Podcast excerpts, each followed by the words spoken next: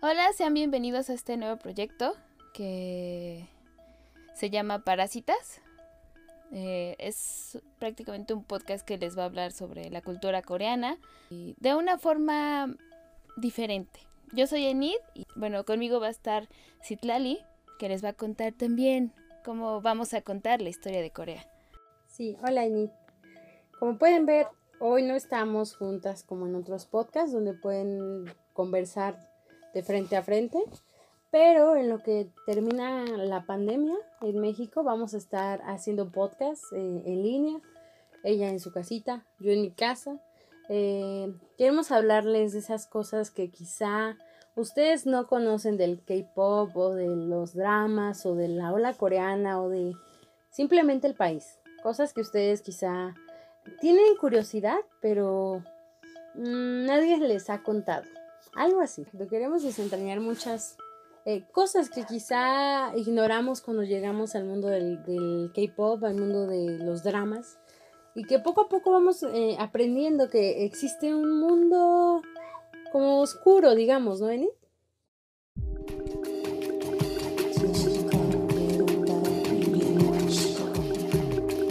Parásitas. Bueno, antes de, de iniciar de lleno a, hablar del K-pop, eh, les voy a dar una breve introducción a la historia porque, créanlo o no, más bien, es, es, necesario contar eh, la historia antes de, de, empezar a hablar sobre el arte o alguna corriente cultural que tengan en diferentes países. Y bueno, eh, primero debemos saber que Corea es una península que colinda con, con China. Por lo tanto, China tiene una gran influencia en los sonidos e instrumentos eh, que se utilizan en la música que actualmente se conoce como tradicional de Corea.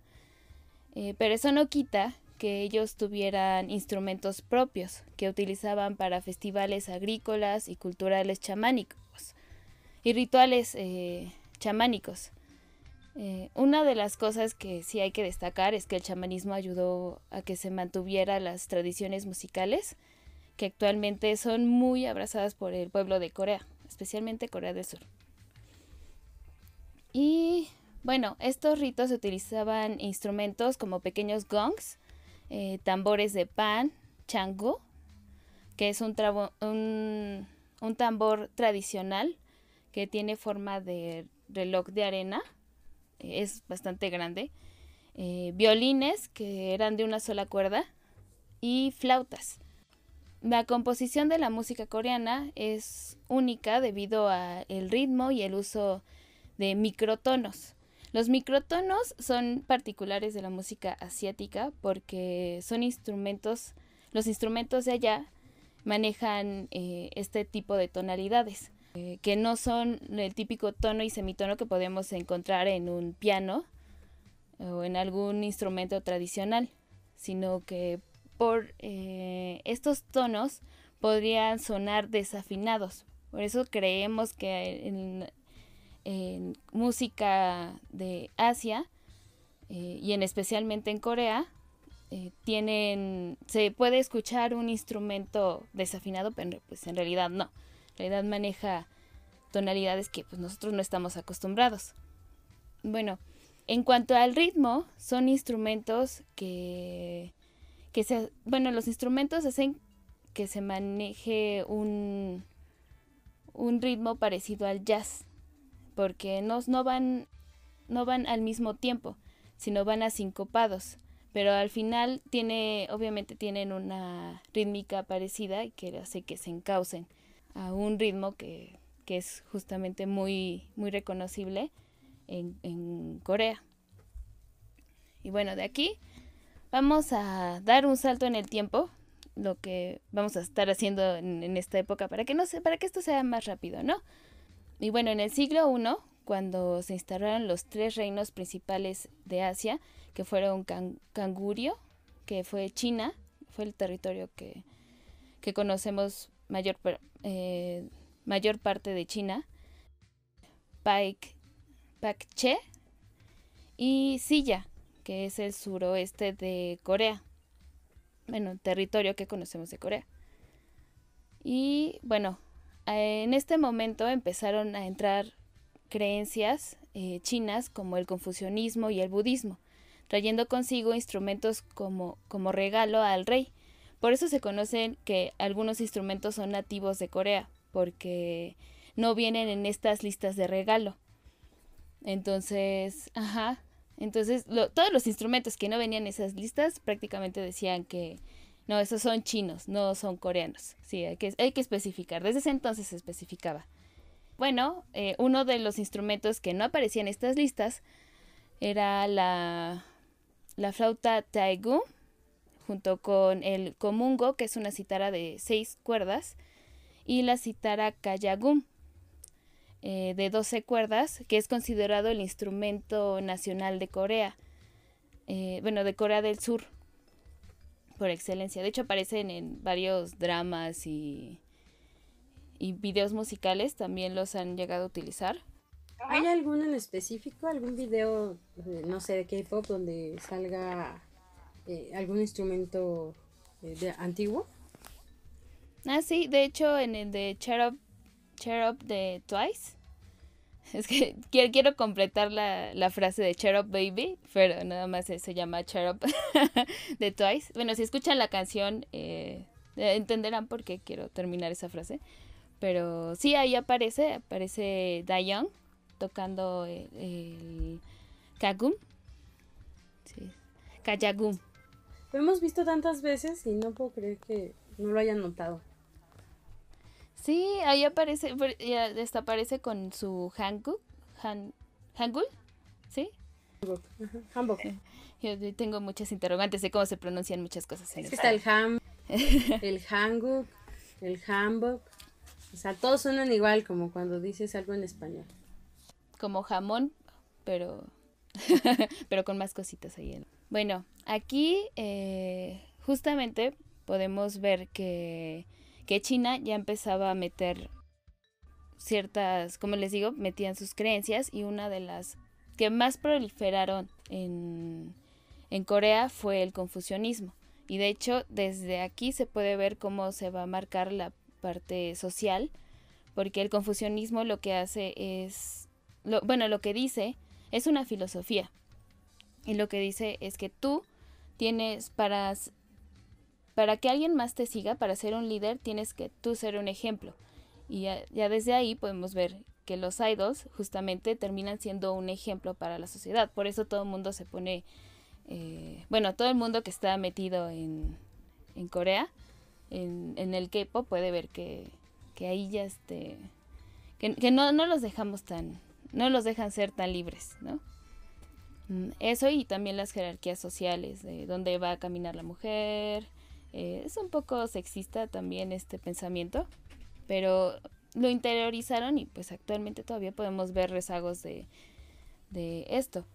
Y bueno, aquí vamos a dar otro salto, les dije. Esto es dark, pero en música coreana. Y llegamos a 1419 y durante el reinado de Sejong, el confucianismo tomó gran relevancia, haciendo que la música ritualica del confucianismo estuviera dentro del repertorio del santuario imperial, acompañado con escenarios musicales de epopeya. Era como una obra de teatro ahí, contando todos los logros que había pasado las batallas eh, de Corea antes. Y bueno, en el siglo XV eh, además del akak y el tangak, que son eh, es música tradicional de China, pero que Corea la sigue conservando mejor que China. Eh, también empezaron a ver géneros musicales nativos de Corea, ya con sus instrumentos y todo. Uno de ellos es el Sanji, que es una poesía lírica compuesta por tres, tres líneas, acompañado con tambores, el kagung el kiri, que es un violín de una cuerda, ese también lo pueden ver, es, en, videos en YouTube. Y, eh, y el kamungo. Y también uno de, otro de los, de los géneros más amados en Corea es el pansori, que es actualmente el género folclórico en el que se narran historias épicas combinadas con canciones y bailes que se hacían para la, aristocracia de Corea y que conserva influencias del chamanismo, pero ya con, instrumentos chinos, eh, ya, ya es todo un, un apogeo de musical. Y bueno, el Pansori es tan importante que en 2003 la UNESCO lo reconoció como obra maestra del patrimonio oral e intangible de la humanidad. Hablando sobre eso, en una de mis clases que apenas tuve de cine coreano, decía, decía el profesor que también existía, bueno, ya yéndote hacia el siglo XX, no sé si tú lo conozcas, el arirang, que era como arirang, como una música, una pieza que exacerbaba el patriotismo. Una ah, forma de sentirse eh, coreano, una forma de representar a los coreanos con una sola pieza que decía él que no se podía igualar como al cielito querido o a nuestro himno, sino que era algo que les daba mucho orgullo a los coreanos. Sí, de hecho fue dentro, es, es, es como una especie de himno, ¿no?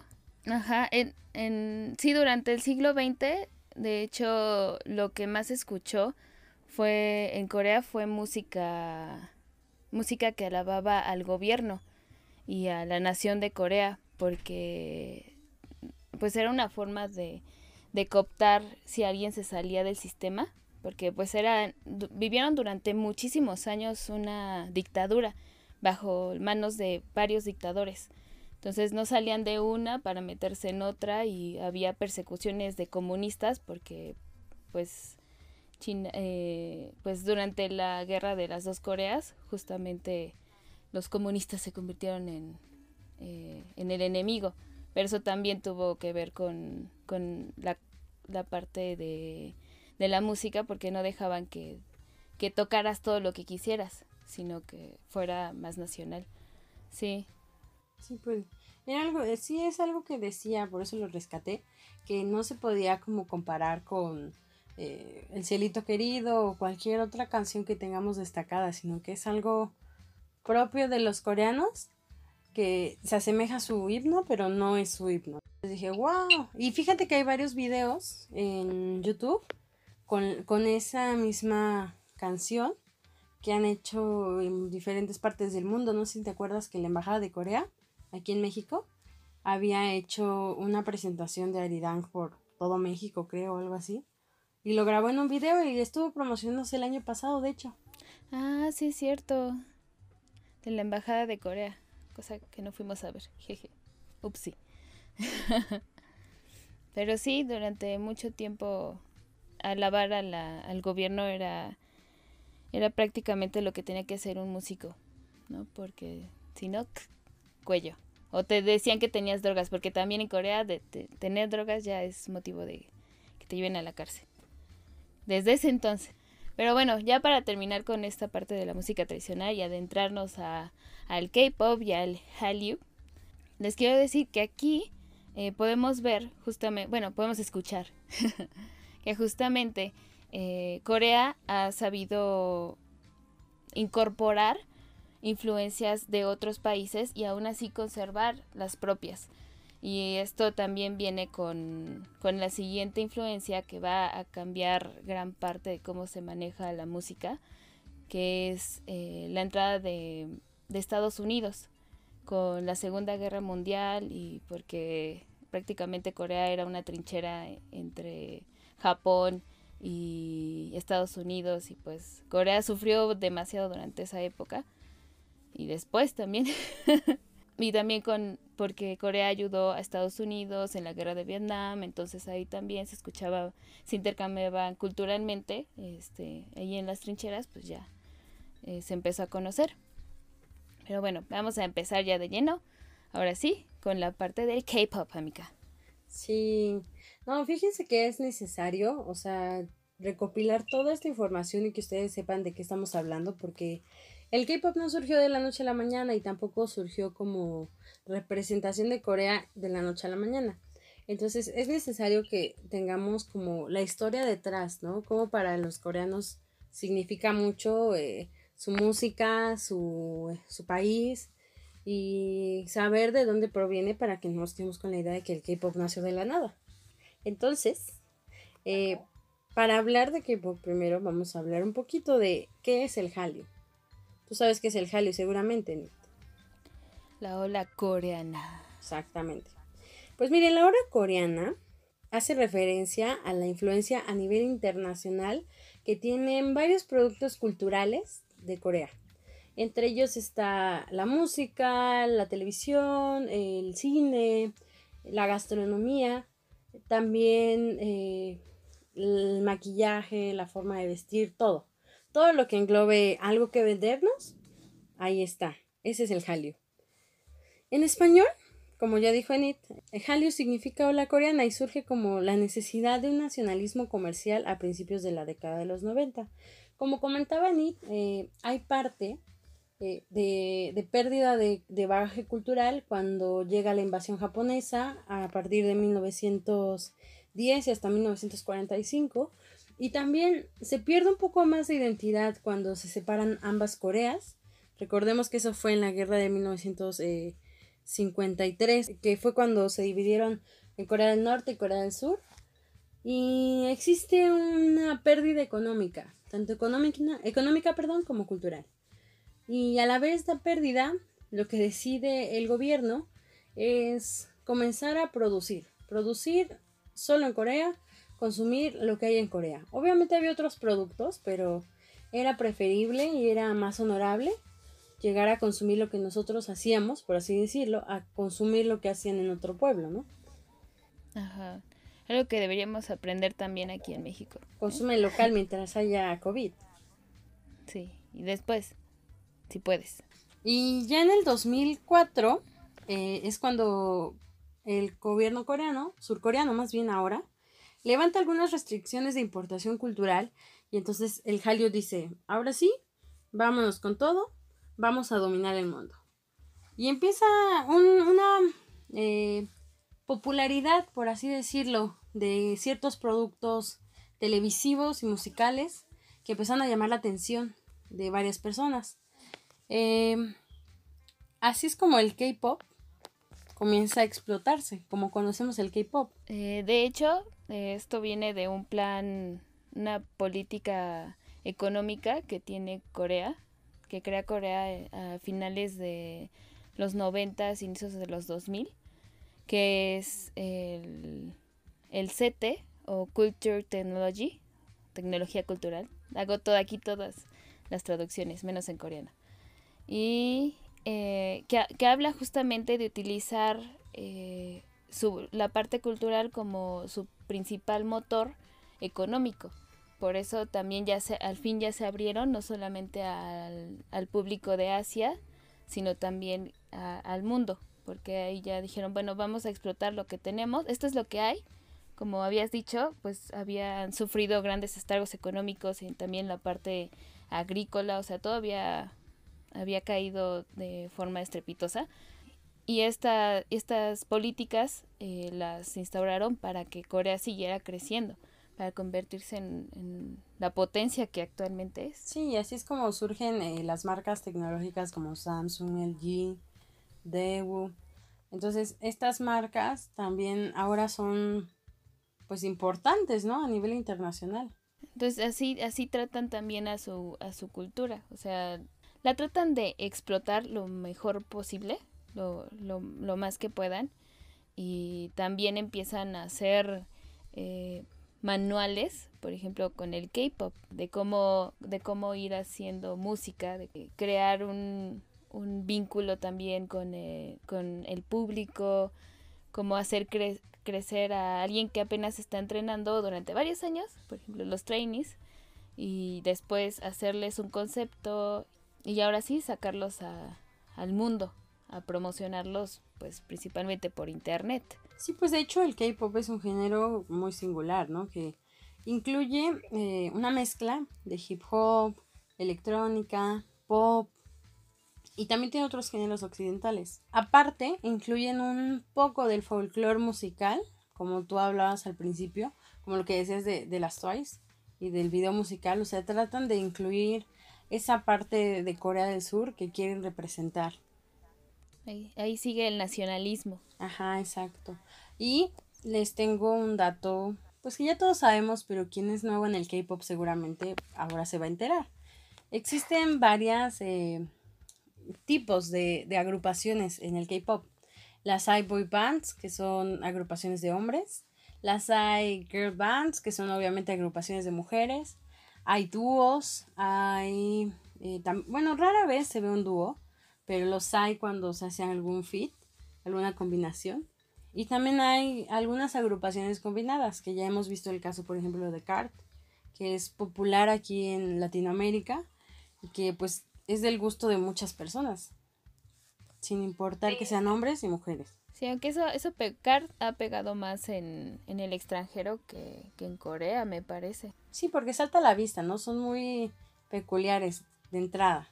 Pero mira, adentrarse en el K-Pop tiene demasiados significados. Quien, quien entra es como quien entra a una tienda y tiene que elegir un solo, no sé, una sola prenda. Y hay un montón de prendas. Así, así yo, yo veo al K-Pop. Sí, hay demasiados simbolismos.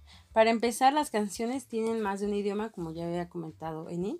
Y también hay ciertos casos en los que se llega a dar que eh, cantan en español o cantan en otro idioma, chino, japonés.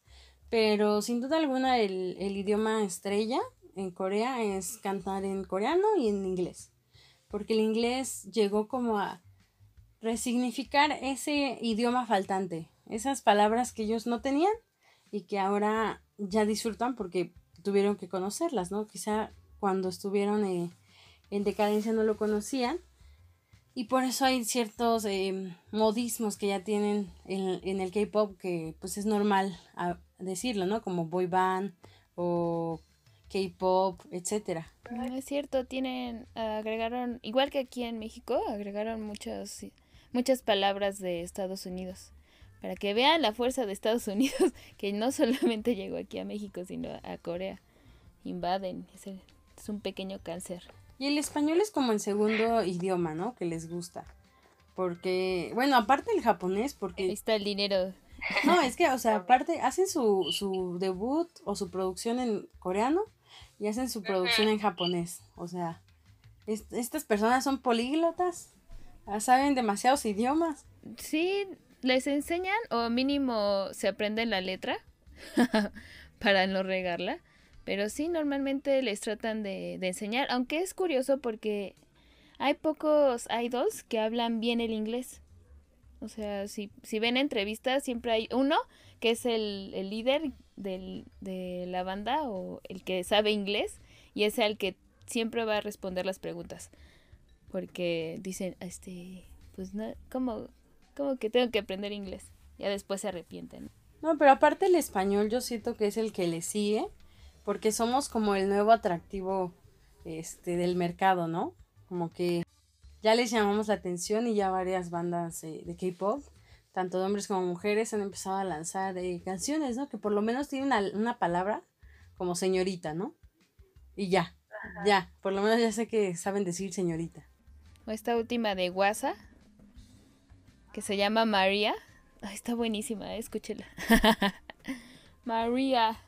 Se llama María. Pero mira, aparte del de, terreno del idioma, si entras al K-pop, hay un shock visual comparado con. Bueno, ya no tanto ahora, pero antes sí era un shock visual. Llegar a ver eh, un video o, o a los artistas del K-pop, ¿no? Como que se veía muy raro el hecho de que existieran hombres demasiado afeminados, eh, se veía muy raro el que existieran mujeres demasiado delicadas, y era lo atractivo del K-Pop, o es lo atractivo del K-Pop. Eh, también los videos son demasiado, eh, pues no fumados, pero sí hechos para que llamen la atención.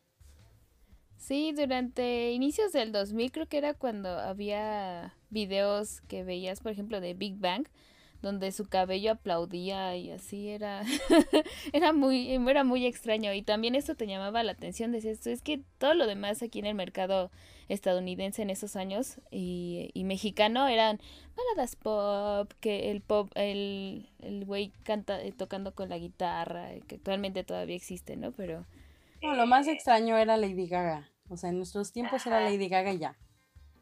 Sí eso fue como lo que dijimos wow órale Lady Gaga acaba de llegar aquí. Ajá, pero algo diferente. Pero no, fíjate que el K-pop tiene muchos eh, recursos que quizá en Occidente no, no conocíamos. Y eso es lo que llama la atención. Aparte de, de, los bailes que ellos incluyen en todos sus videos y que tienen que estar por obligación en el K-pop, donde son perfectos, son casi perfectos. Porque estas personas entrenan 24 bueno, no 24, pero sí los 7 días de la semana, por lo menos, para que salga bien. Pero sí unas 12 horas al día, cuando eran trainees, sí, se echaban, o hasta más. No, porque aparte esta, estas eh, muchachos, muchachas, me suena como viejito, pero estos muchachos y muchachas no saltan de un día para otro, como aquí que ves un programa que se llama La Voz, o que se llama México tiene talento, y ya, ¿no? Surgen, no sino que estas personas, la mayoría, viene entrenando de tiempo atrás, o sea, llevan uno, dos, tres, cinco años, diez años. Bueno, diez es mucho, pero diez años entrenando y no es del día para otro que se sepan los pasos al pie de la letra y que deban de cantar bien. No, sí, es una exigencia física y, y mental. Además que en muchas, muchas veces se quedan en flops, ¿no? O sea, en bandas que Salen, pegaron con dos, tres canciones y de repente ya se perdieron. Llegó otra banda que llamó la atención y ya, eh, lo mejor la agencia de entretenimiento ya, ahí los dejo. Ya vamos a llegar a la parte de la agencia, de las agencias de entretenimiento. Y es que hay demasiadas bandas como hay eh, demasiados colores, no sé. Eh, o sea, es, es ilimitado. O sea, en Corea puedo encontrarme 10.000 bandas seguramente no he llegado ni a conocer el, 30% de las agrupaciones que hay. Y eso la música pop, ¿no? Porque también underground también hay un montón de artistas. Sí, igual, igual que aquí en México, ahí abajo están ahí tratando, rascándole para sobrevivir también. Oye, pero siguiendo con lo de los bailes y toda la pulcritud, hay que hablar también de los videos. O sea, los videos son, eh, son perfectos, por así decirlo, porque obviamente la edición es maestra. Y he notado, por ejemplo, en los eh, videos de, de baile o los videos de presentaciones, que los artistas tienen los mismos pasos siempre. O sea, hay videos donde hacen eh, el multiverso de videos de escenarios que los cantantes están bailando y te lo puedo asegurar que es el mismo paso, en el mismo segundo. Sí, son muy precisos. O sea, es que se les exige eso. Esa es la parte de excelencia. O sea, si quieres ser un idol, tienes que, que cuidar todo eso. Y justamente cuando, eh, hablando de la parte de, de los videos y, y cómo, cómo se mueve la, la imagen, eh, pues muchas veces también utilizan otro, se influyen de, de otro tipo de arte como de libros o de o de pinturas o incluso de personajes como Juana de Arco, que bueno, justamente hace, hace poco estaba viendo que en un video de Hilde, siempre tengo problemas con esa banda. Utilizaron referencias de Juana de Arco y prácticamente su historia, eh, la, la, canción es sobre eso, sobre el, el sentimiento de, de Juana de Arco. Se llama Oh My God. Bueno, pero para, que ven que, o sea, no solamente son colores, sino que, que eligen, sino que viene también, pueden tener historias detrás. Pero mira, continuaré y vamos a lo que tú querías que habláramos, de las empresas de entretenimiento. Al, al, al, inicio de los 90, o bueno, en la década de los 90, igual a la par de que comienza a verse la ola coreana, eh, comienzan a aparecer la, los sellos discográficos las empresas de entretenimiento, que ahora sustituyen eh, a partir de esa fecha a la promoción que se hacían solamente por televisión eh, los artistas y comienza a significar mucho el hecho de ser parte de, de una empresa de entretenimiento. No solo como artista, sino también como persona que está entrenando. Y ahí es cuando comienza SM Entertainment, YG Entertainment, JYP. Y son los, los precursores de las empresas que después llegarían a revolucionar ahora en, en la década de los 2010, 2020, em, todo el contexto del K-Pop.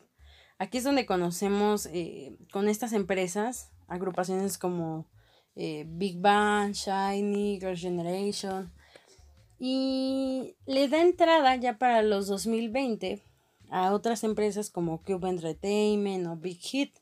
Que Big Hit todos los todos conocemos Big Hit Entertainment eh, gracias a los BTS o los BTS los conocemos gracias a Big Hit Entertainment, como mejor les guste decirlo. Sí, porque antes Big Hit no era nada. era, era, era, muy, era una de las empresas más pequeñitas. Sí, no, y aparte hay que, hay que saber, porque por ejemplo muchas personas creen que BTS ya no es parte ¿no? del K-Pop porque ha llegado a, a, a, ser internacional.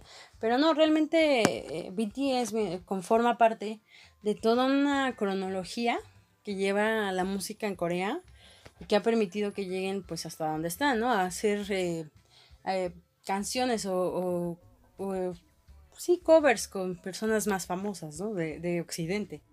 Exactamente. Y aquí también, digo, no solo para mencionar a BTS, pero también está Blackpink, está Twice.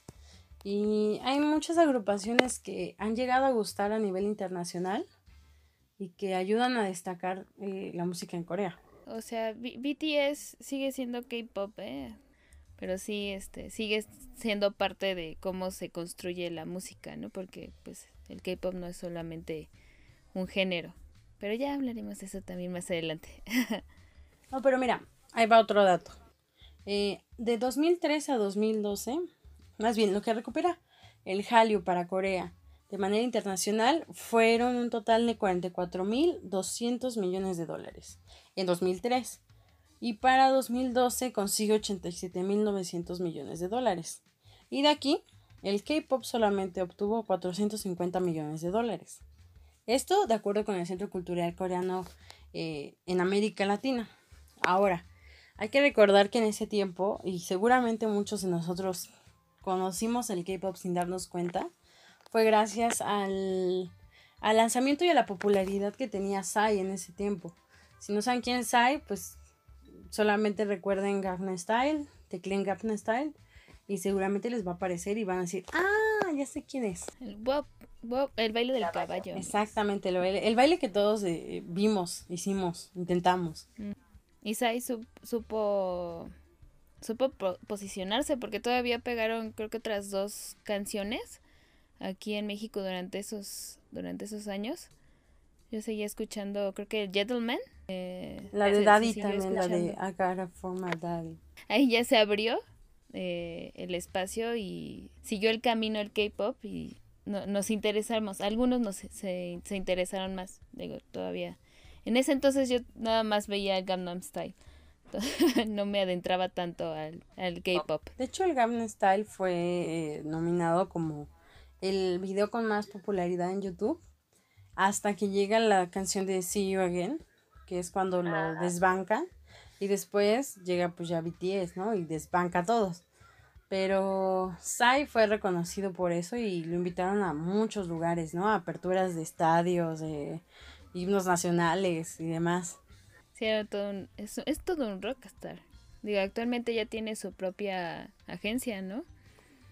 Sí, sí, de hecho, cuando salen los escándalos de, de YG, es cuando le dicen, ¿sabes qué, hermano? Ya se acabó aquí el, el business y él decide emprender, entonces él tiene su página de YouTube, sus videos, pero sus videos eh, fueron como bajados, me parece, y él los volvió a subir, entonces no tienen la misma cantidad de visitas que había tenido cuando, cuando explotó.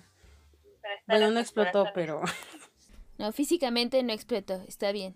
En Corea, pero está bien. Y parte de, parte de ese em, popularidad, por ejemplo, aquí en América Latina, eh, fue gracias a las redes sociales y a la televisión abierta. La televisión abierta era muy común que tuviera eh, videos de Psy en sus programas de música. Y dicen que eh, los, los, artistas eh, de K-Pop comenzaron a tomar su popularidad también por las redes porque los fans comenzaron a hacer cuentas en apoyo a los idols y es ahí donde pues comienzan a ver que si quieren que vayan a América y es y empiezan a, venir, ¿no? Como Super Junior, que ya es eh, algo así obligatorio que venga, que venga a América Latina. Sí, ya aquí ya los pedían. De hecho, muchas bandas empezaron a venir a México a promocionarse, pero pues no nos enteramos muchos porque pues es, la mayoría era el público, pues obviamente que escuchaba el K-pop, a los fandoms. Y pues si no pertenecías a ese mundo y, no sabías qué onda, no te enterabas de, de todo eso. Sí, no, ya, obviamente eh, los artistas ya vienen a, México, por así decirlo, pero sí sigue estando un poquito caro. Pero fuimos, pero fuimos una vez, acuérdate, fuimos afuera de, fuimos afuera. de Super Junior. y compramos nada más playeras y una sudadera. Y ya, dije que no había ido, lo acepté. Dije, pero compré esta sudadera. Entonces nos fue la oportunidad, de hecho, querido público, de, de ir de, cuando todavía no nos gustaba tanto el K-pop, vino BTS, Red Velvet. En 2016, creo. Bueno, el punto es que también era, no era barato, ¿no? Y comprar discos y comprar cosas en, eh, sobre tu agrupación favorita, pues sí te sale un poquito caro. Una, una almohada de BTS 45 euros me parece. Vi, un monedero, de hecho, de BTS eh, en una tienda muy popular. ¿En el centro? No, en una tienda muy popular que es de mar, que es marca, bueno, tiene la marca oficial de BTS. Y un monederito de plástico que tú encuentras yo creo que en 10 pesos en el centro. Estaba en 700 pesos, 700 pesos. Y yo dije, no, por favor. Y el nuevo disco de, de BTS que acaban de, acaba de promocionar aquí en México. No ellos quizá, pero las empresas de, de discos sí. Estaba viendo que con 250 lo apartas, o sea, no cuesta 250. O sea, 250 es, la, es, es un tercio de lo que, de lo que costaría. Te digo, es que está al otro lado del mundo.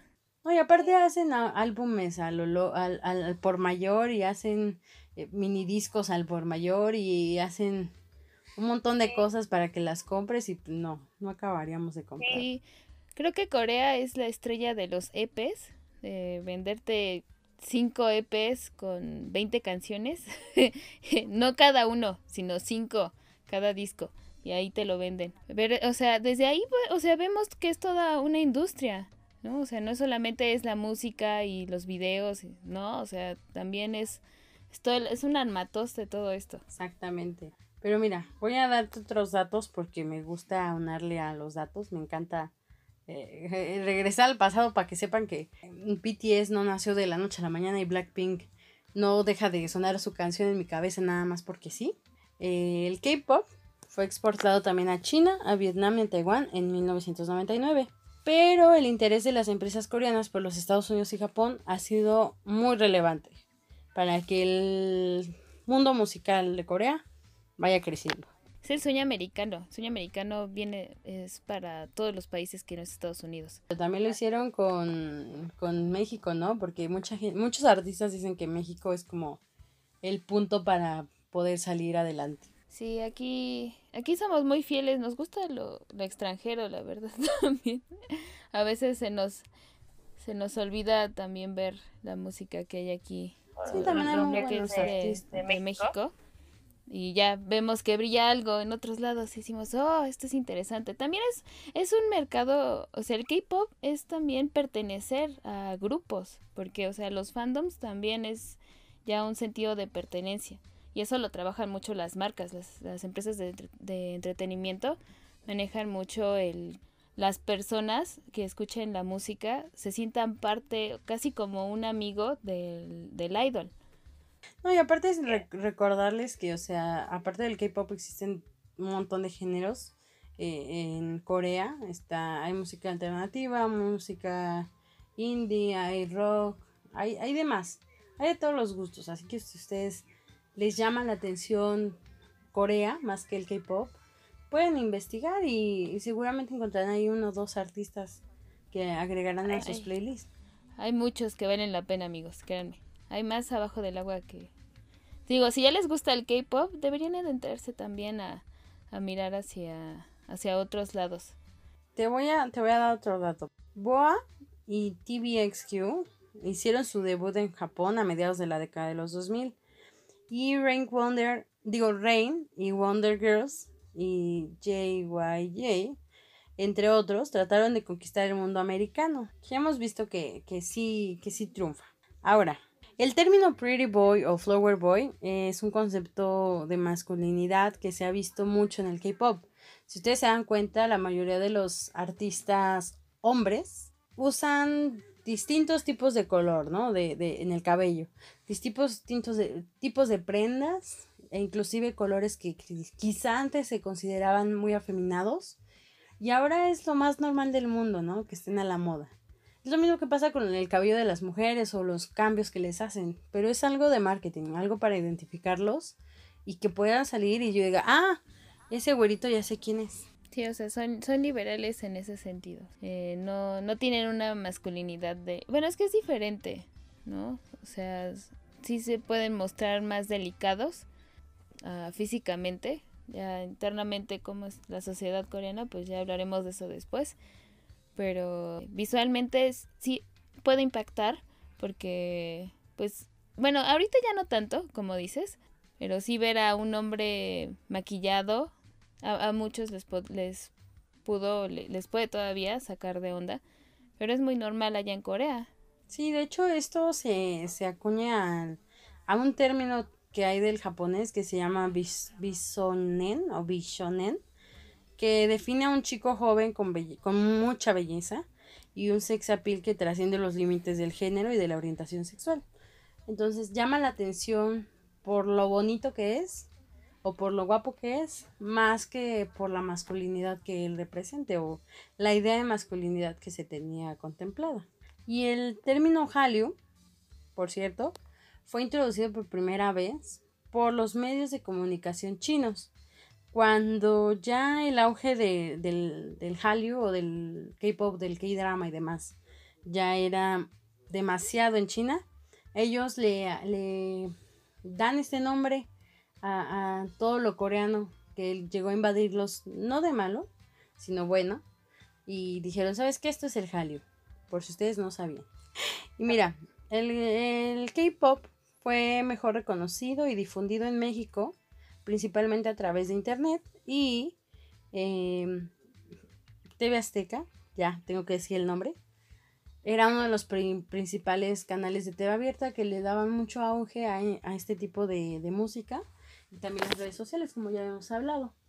Pero eh, ahora hay demasiados canales eh, de televisión que dijeron, bueno, vamos a rescatar la idea, ¿no? Uno de ellos es Telehit, que tiene en su barra programática varios eh, horarios para K-pop y también alguno que otro programa. Entonces digo, bueno, esto se va como va haciéndose más grande. Creo que son buenos datos para, para este episodio. Sí, creo que ya es momento de dejarlos descansar un poquito. Y bueno, terminamos con una alguna reflexión respecto al K-pop. Vamos a agarrarnos todos de las manos y vamos a orar. Se agárrense y todos vamos a decir bumba ya, bumba, bumba ya, ya, ya, ya. No, pero algún, algún comentario que quieras hacer. Pues si no conocen el K-pop o si lo tienen estigmatizado, pues sería bueno darse una vuelta. Eh, ahí va, eh, siempre va a haber alguna canción que, que les va a gustar. Pues es un, es un género que que la verdad da, da más alegría que, tristeza y momentos de reflexión. Ah, ah, aunque también hay canciones eh, que son más baladas y así, que, que también tienen letras eh, interesantes o para hacer introspección en las noches. Dependiendo de qué es, de qué, de qué quieras sentir, vas a escuchar la música. Digo, la verdad es que el K-pop eh, me ha hecho pasar buenos, pasar buenos momentos y hay canciones que igual hacen bailar a cualquiera. Bueno, a mí me han hecho bailar. Así que, pues para ser feliz, escucha K-pop de vez en cuando.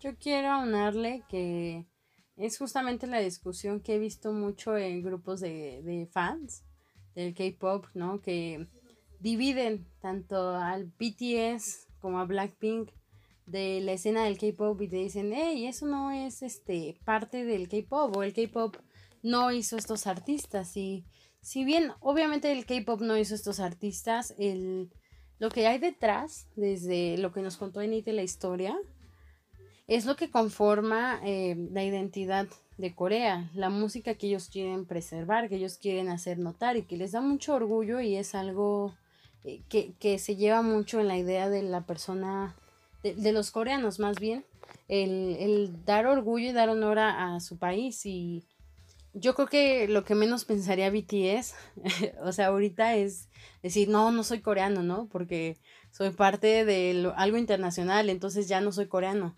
No, por el contrario, el, el K-pop y, y, los grupos que hay dentro de ellos, dentro del K-pop más bien, ha significado y ha hecho que, que, se llegue hasta este punto en el que BTS, Blackpink rompen eh, estratos, rompen con récords y comienzan a adentrarse mucho, ¿no? Con artistas occidentales y eso está bien. No, no lo veo malo, pero recuerden que hay muchísimas bandas y dense una vuelta por ahí para ver qué, qué tal, qué les llama la atención. Sí, además no es casualidad que, que aunque no conozcamos qué, qué dicen muchas canciones hasta que las busquemos en el traductor, sí, aún así gusta. Eso también. Si no es por, ¿por qué? ¿Por qué a tanta gente le gusta? Bueno, pues algo, algo ha de tener, algo bueno ha de tener. También esta parte de, de pelearse, decir que no es K-pop, es, es un poco absurdo porque prácticamente, bueno, yo siento que el K-pop también es una es la es la forma en la que se, se hace la música, ¿no? Tienen un tienen pasos que siguen y, y, que solamente se siguen en Corea y creo que eso es lo principal del K-pop, ¿no? Estos estos bailes sincronizados, las horas de entrenamiento, el sufrimiento a veces psicológico también lo tienen eh, y eso no es algo que se puedan soltar tan fácilmente si no, pues harían su propia música, pero la mayoría de la música pues viene también de, de otras cabezas que no, solo, no solo son los idols. Entonces, eh, eso puede ser el lado frío del K-Pop, pero miren, no solamente el K-Pop es así, sino el pop de muchos lados. Estados Unidos, de México, es manejado y les escriben las canciones a muchos, ¿eh? Bueno, también saber que no son perfectos los artistas, o sea, que todos todos tienen errores y que hay que considerar cuando ya somos un poquito más grandes, que aunque nos guste mucho el K-Pop, eh, no todo lo que vemos en pantalla va a ser tal cual. Sea, que las personas eh, en su espacio privado tienen un mundo aparte donde ellos no son el artista o no son la idea que nos han vendido. Entonces, también para que no se decepcionen mucho. Sí, son personas, amigos. No, no, no se pongan tan locos con ellos. Sí, no, denles chance. Pero bueno, lo pensamos al mismo tiempo. De todo, de todos los estragos que pasaron, porque amigos, ustedes no están para saberlos, pero yo para contárselos sí. se nos, eh, se nos borró la primera vez que grabamos esto, entonces, esta es la segunda vuelta. Teníamos esa preocupación de que fuera el primer programa y, lo hicimos un poco nerviosas. Y al final pues no se grabó. Pero, pero la segunda quedó bien.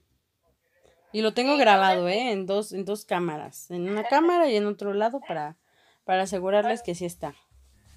Aún así tratamos de hacer esto lo más fresco posible que pudimos, aún con los datos, aún con toda la información de la historia. Tratamos de que esto fuera eh, digerible. Y pues no tienen, y pues también hay, hay tiempo ahorita de esparcimiento en el que pueden escuchar una hora de, o menos, de, de K-pop o de algún tema en específico. Pues mira, yo les voy a recomendar que si están aburridos, escuchen el, el podcast o la sección que teníamos, ¿no? De nuestro primer intento cuando estábamos en la carrera. De, teníamos, un, teníamos un podcast en SoundCloud que se llamaba Unimagazine. Entonces, por ahí teclenos en SoundCloud. Ahí estamos y tenemos unos pedazos que filmamos, firmamos, grabamos en aquel tiempo y nos oíamos más chistosos. Yo me escuché hoy y yo dije, sí, nos oímos perfecto. Sí, sí, sí queremos que se enteren de eso. ya, ya lo dije. por, mí, por mí, este, no, no vayan a escucharlo. Vayan a, escuchen este dos veces, en cualquier caso. pues bueno, bueno, pues, ya, ya, ya, basta. Estamos, muy sincronizados aunque estemos a la distancia. ya basta. hay que despedirnos, así que pues les dejamos nuestras nuestras redes, ¿no? Bueno, a mí me pueden encontrar como en en Instagram y en Twitter. Nitluce con TH. A mí me pueden encontrar como soy Citlali Hernández. Bueno, no así. Soy Citlali HDZ. Me pueden encontrar así en Instagram y en Twitter.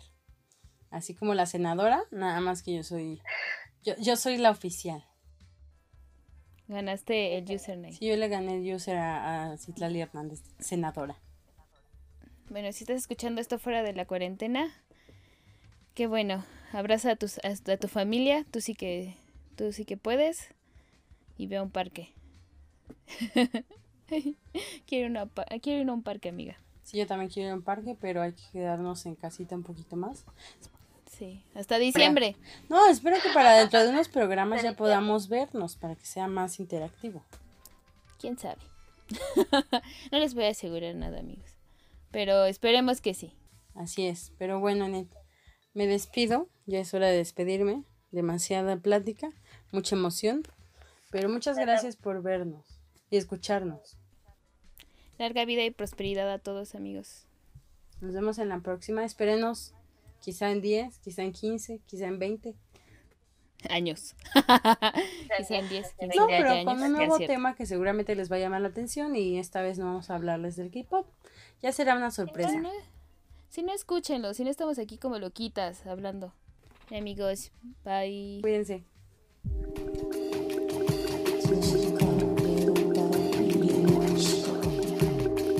Parásitas.